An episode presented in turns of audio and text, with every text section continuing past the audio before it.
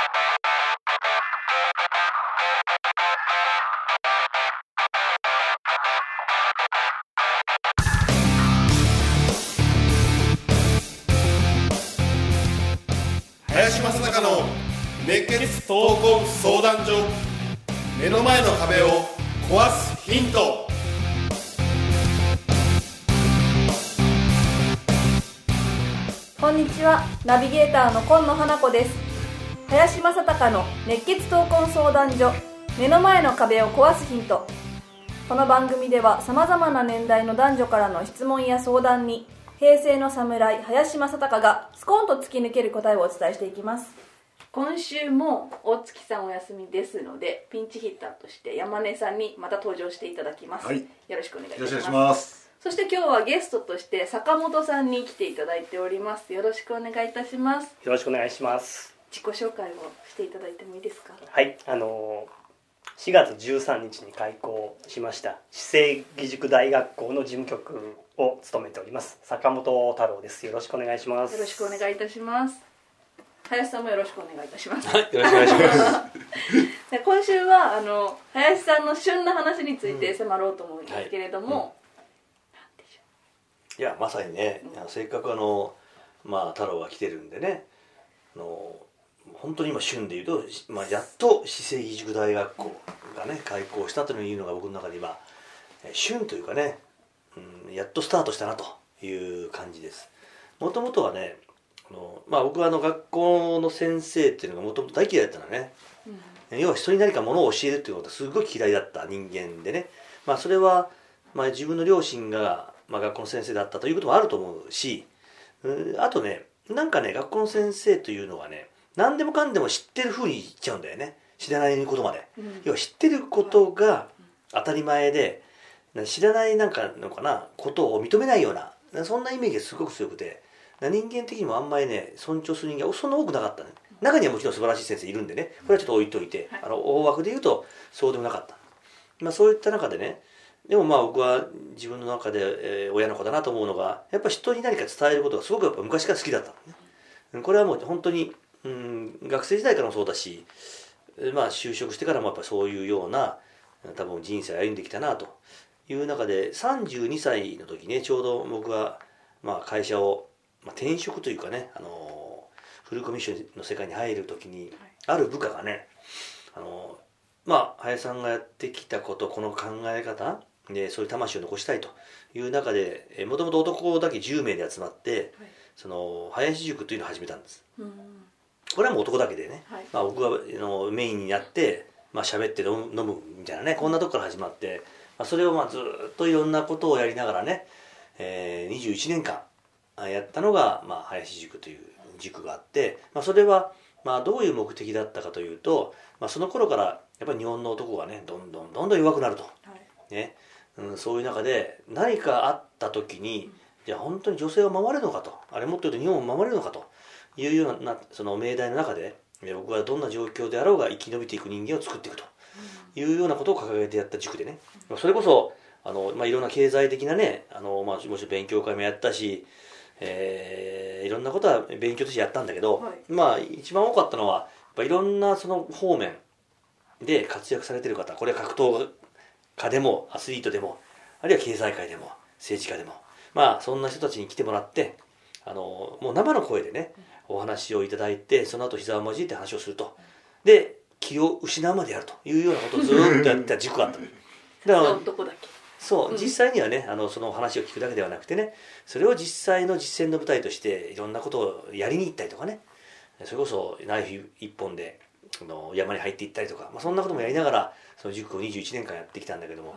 うんやっぱりこの私塾というのはやっぱどうしても制限がかかるということとやっぱり大きな影響力がまだまだなかった、えー総勢140名ぐらいいたのかな、うん、でもまあまああのやったという自負心はあってもそれが結果的に、えー何か影響力を持って何かやっていくっていうには至らなかった、まあ、それでねあの今僕は非常非常に大事にしている考え方をベースとしたね、えー大学校を作っていこうと、まあ、あえてその大学というんではなくてねあの学校法人に要は、えー行政に、はい。えー左右されない支持されない、うん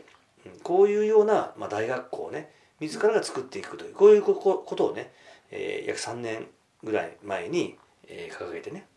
でその林塾そのものは去年の1月で終わった。でその準備をまあ1年ぐらいかけて、はい、まあ、今回の、えー、開校に至ると。いうようなねあのー、まあいきさつを持って長い間まあしたためてきたっていうかな、うん、うん、そういうようなあのー、まあ、ビジョンを持った学校でまあ僕の残りの人生30年あるとすればね、まあ、30年かけて、えー、ここで育っていく人間が、まあ、日本のね大きな、えー、支えになるようなまあ、そういうね宝を預かってそういう人間たちを、まあ、育てていきたいという思いで作った学校です。でそれで協力してくれてるのが、まあ、今目の前で太郎でね、で彼がまあなんで来たかなんていうことちょっと聞いてみたいよね、この場でね、うん、そうですねあの林さんに出会った2年前なんですけれども最近になってすごくこう近くなってで僕はあの普段はあのクレーム処理というか IT のクレーム処理のこうコールセンターでいるんですけどもその仕事が日本のためになるのかっていう話をされた時にあ多分ならないなっていうことから林さんがこうやっていこうとしていること自体がこう今いる学生さんが日本のためにどういうふうにやっていくのかっていうところに根底で話があったのであこれこそが多分僕の中でできる日本のためにできることなんだっていうのがあって、えー、毎週火曜日は会社を休んで、えー、事務局として今来てるっていうすごいファンキーですね。なるほど対象はやっぱ学 学生さんになるんですか対象は？そうですね。18歳から25歳のあのまあ区切りはあるんですけどもまあ大学3年生とか4年生も来ますしえー、社会人1年目2年目とかで辞めてしまった方たちがもう一回社会に出ていくための学びっていうのを教えられる学校になっているので、まあ、18から25っていうくりを取ってます。これは男性女性は？あ男女ともにへえ今回は女性も OK なんですね、うん、というかね男性しか来ないだろうと思ったんだね。なるほど。そもそも要は、ね、そういうふうに分けなくてもおそらく来るのは男性だろうと思ってたんだけども第1号は女性なんだよね。ぐらい、まあ、この今の時代のなんか、ね、流れというのかねあの男性女性ではない中で人間としてのやっぱ成長意欲を考えた時に多分その年代であれば女性の方がはるかに、えー、いろんなことを考えてるのかなというふうには最近まざまざとねあの感じますね。そういう意味じゃね。彼ら彼女たちは何を求めて今来てる感じがあるんですか？そこの学校に何を求めてこう学びに来てるのかなっていうのをすごく知りたいなと思って、まずね成長意欲はあるわけですよ、うん、で普通には終わりたくない、うん、そういう中で今ややってるその根幹になってる学びというのはね、まあ、日本人が本当に大事にしてきた根幹の、まあ、帝王学だとか統計学だとか、うん、そういう、まあ、日本人としての在り方律する心みたいなね。まあ、そんなことがベースにある中で実際にそういったことをやられた方々がその偉人となって歴史上の人物になってるわけな、うん、っていうようなものがベースにあってでもそれだけではなかなかねあの、まあ、ただの歴史の勉強会哲学の勉強会みたいになっちゃうんであの実際にそういうようなことごとを大事にした人たちがどういう仕事をやってるのかとか、うん、学んでる人たちがどういうふうになっていったのかみたいな実際にその実践してる人の話でこれはまあいろんなジャンルのえー、ビジネスやってる人がいるんでね、まあ、多岐にわたることをみんなに生の声として伝えていく、えー、それと同時にあの日本のこの根幹の考え方だけでは今の世界で成り立っていかないよねだから逆に西洋的なものを取り入れた時に日本人だったらどういうことしていくの？みたいなね、うん、いうこともあるわけですよ。これはグローバル経済の中で日本人の今今のポジションみたいなのがあってね、うん、そういったものを実際にやっていくような人に話をしてもらったり、まあえー、僕自らが喋ったりとか。で極端極端に言えばどんな状況でも生きていけるということが前提だとすると、まあ、そういうサバイバル技術みたいなね。実際に今本当に素晴らしい講師の方々がボランティアでね、えー、全てボランティアです、えー、お金も払わないというか払えません。で学生たちに大きなお金をもらうわけではないしね。もともとビジネスとしてやるわけではないんで、うん、まあ、そういったことを、えー、根幹にまずやっていくということとあと三助会員の制度を取っていて要は寄付をしてくれる人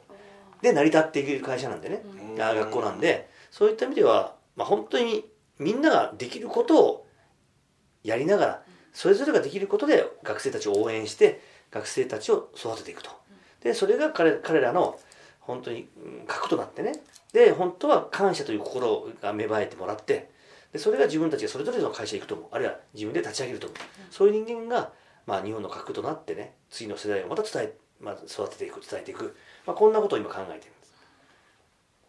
まあ、そういう学校をやっとね、えーこの4月13日でね開校したんで人数はまだまだ少ないし、えー当然今のうちの会社で、えーできる範囲の、あのースペースしかないんでね。これはもっともっと、あのー広くねあの多分5年10年経っていくとね、えーなえー100名単位になっていけばねおおそらくあの日本のその根幹の部分そのものがね、変わっていくだろうとえー思って、まあ、自分自身はその30年かけてねえー伝えていくという気持ちでね、えーこのえー4月からね開校して、まあ、自分のもう生きる道しるべじゃないけどね、自分の指針であるものがやっとできたという、まあ、それが今の僕の週の話です林さんどうもありがとうございました。はいありがとうございます。